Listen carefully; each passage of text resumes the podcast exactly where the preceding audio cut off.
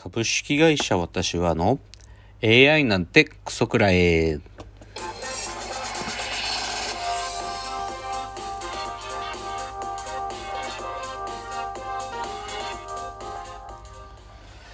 群馬が生んだ怪談時株式会社私は社長の竹之内です、えーこの番組は大喜利 AI を開発する株式会社私は社長の竹之内が AI のことなんかお構いなしに大好きなサブカルチャーについてサブカルリテラシーの低い社員に丁寧にレクチャー。言い換えれば無理やり話し相手になってもらう番組です。ということで今日は222回なんですけどもえーっと今日はちょっと短い回です。あのーと僕が忙しくて通常通り深谷さんと撮るっていうことができないのでちょっともう疲れて 嫌になっちゃってるので今深夜2時25分のなんかそういう状況でちょっと軽く短く撮ってちゃおうっていうのでやってます。なので今日短いんで冒頭はまあ今週気になったエンタメとかの話題を少し喋ってあともう一個は少しちょっと今週なんかこういうことあったんですよっていうお話を一つするぐらいの回になります。で一つ目まあ今週のラジオまあエンタメじゃないんだけどこれ知ってすごいなって思った話がロシアの話でワグネルのねプリコージンって人がモスクワの下までこうね急に武装蜂起してなんか逆にロシアの方攻めていくみたいなニュースありましたよね。であ,、まあ、あれ一体何なんかなみたいなことって多分結構僕もちゃんとニュース見てな見れてなかったからよく分かんなかったんだけど7月3日にあの辛坊治郎ズームそこまで言うかのラジオでそれについての解説しててあの筑波の名誉教授でロシア詳しいあの中村逸郎さんって人を解説してたんですけどあれってベラルーシのルカシェンコ大統領がやらせてるらしいですね。なんか知らなかった。なんかルカシェンコなんてねなんかむしろプーチンの横でねすり寄ってるそういうやつなんかなってなんか勝手になんかそう思ってたけどそうじゃないんですってね。ルカシェンコっつうのはプーチンのこと超嫌いって。だけど自分たちの国をある種属国のように扱うプーチンにいつか復讐してやろうってずっともう20年以上思ってる人らしいんですね。でその人がやらせたって言ってましたね。だからそういうだからある意味プーチンを出し抜いたっていうかだから戦術核っていうのを今だからベラルーシに一部あるって状況まで来た時に何て言ったらいいかなもともとだからソ連ってものが崩壊した時にロシアに取り上げられた核兵器っていうのをあある意味取り戻していよいよその20年来の復讐？復讐っていうのかな？積年の恨みを晴らす材料を着々とルカシェンコが手に入れてってるっていう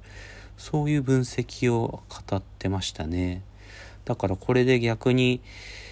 ロシアが攻めてくるってことはでも NATO がベラルーシに攻めてくるってことはないんだからでむしろ最大の脅威であるロシアを牽制する材料っていうのをその核っていうものとあとは最強のなんか傭兵部隊であるワグネルってものを手に入れてだからプリコージンはもうむしろ今戦前戦最前線にいる時より安全な暮らししてるらしいですよ。もうだから多分一生ベラルーシが囲うんでしょうねプリコージンを。っていうふうに言ってましたよ。だからその中で言ってたのはプーチンむしろプリコージンの命の危険がとか言ってるけどそうじゃなくてむしろプーチンの方が危険なんだって言ってね。あと少しこれはちょっと陰謀論っぽいけど最近映像に出てくるプーチンが10年前のプーチンみたいな顔をしてるっつってある種の替え玉なんじゃないかみたいな話が されてたけど、まあ、それはどう本当かどうか分かんないけどでもこのプリゴージンの乱っつうのはベラルーシのルカシェンコがやらせてるってことだっていうのはちゃんちゃんと分かりましたね。なんかそういうの知らないし言われりゃそうなんだっていう気し知ったのが辛坊治郎ズームそこまで言うか。7月3日の回のポッドキャストで聞きました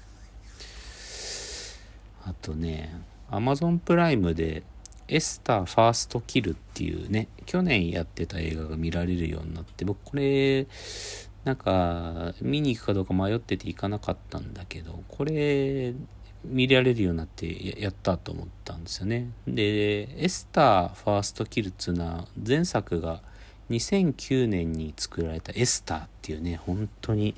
サスペンスホラーっていうねすげえ話なんですよ。これはまあホラーファンっていうかなサスペンスファンはみんな好きな映画で女の子のエスターっていう子がねまあまあ、まあ、外見は9歳なんですよ。孤児院から引き取ってきた幼女になる女の子がね殺人をしていくんですけどね。でも実はこの子は外見が9歳なだけで本当の年齢は40歳以上みたいななんかそういう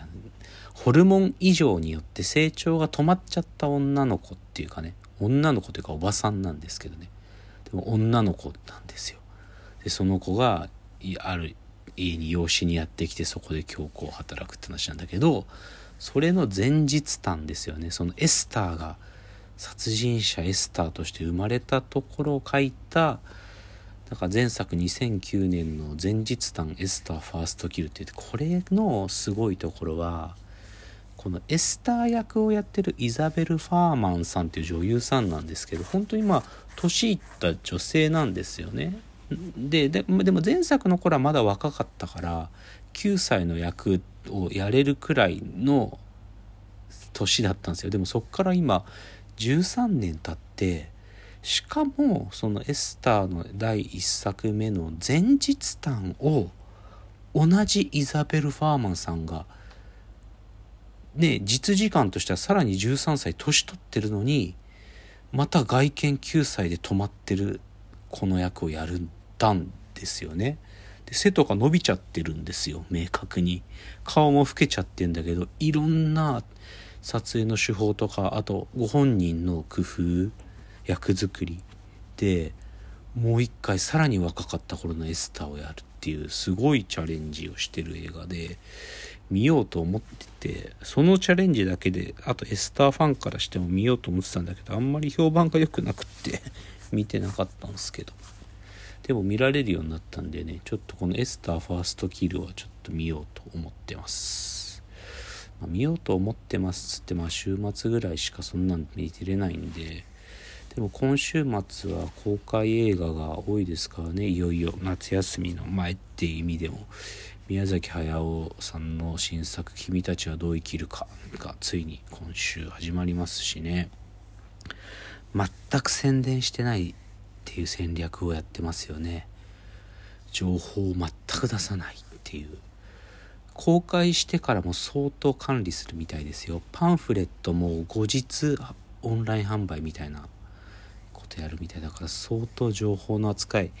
でも僕正直ねこれ変な見方すると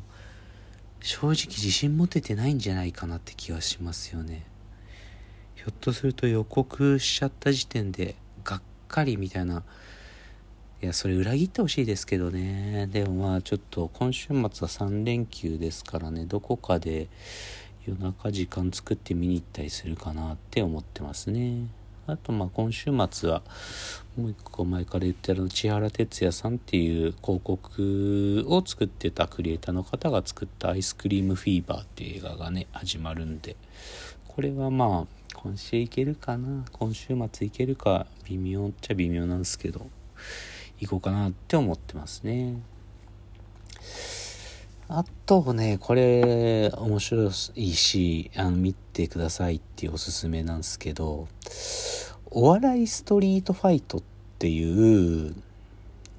これ千原ジュニアさんが昔からよくトークでする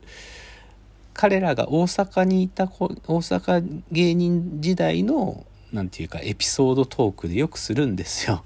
あの心斎橋2丁目劇場と梅田花月劇場にそれぞれ所属してた芸人が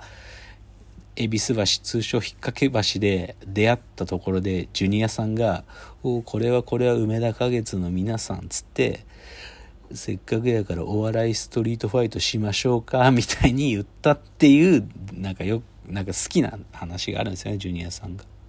でそれは前からずっとフリートークでよくこの話されてたんだけどそれを企画にするっていうことであのねアベマで8月からその全8回で「お笑いストリートファイト」って新番組が始まるらしいんですよ。でなんか本当に同じようにぐ出会出会った芸人チーム同士がそこで大喜利なのかギャグなのかいろんなテーマでその場でストリートファイト始めるっていうやつをやるらしくてこれめちゃくちゃ楽しみなんだけどでもそのもともとのきっかけになったお笑いストリートファイトの再現 VTR をあのジュニアさんが MC やってる「アベーマ的ニュースショー」っていう番組が9日の日にやってたんだけどそれ YouTube で今も上がってるんですけどその大阪だから大阪芸人の間で語り継がれるお笑いストリートファイト事件当事者が証言っていう動画があるんですけどこれ見るとねそのお笑いストリートファイトっていうのがいかなるものだったかっていうのがよくわかるし、まあ、この番組の前振りでもあるんでね8月から始まる番組の前振りでもあるんで面白いですよ。僕このトーク好きなんですよね。なんかジュニアさんが挑発したんだけど藤本藤原の藤本さんがビビって逃げようとした逃げようとしてだけど藤本軍の中にいた小籔さんだけは一人肩ぶん回してやったりましょうか みたいなテンションで返してきたっていうね。この話すごい好きなんで。あのお笑いストリートファイトで YouTube で検索してみるとこの人のやつ全部出てきますよ。これおすすめですっていう感じです。じゃあ次のチャプターです。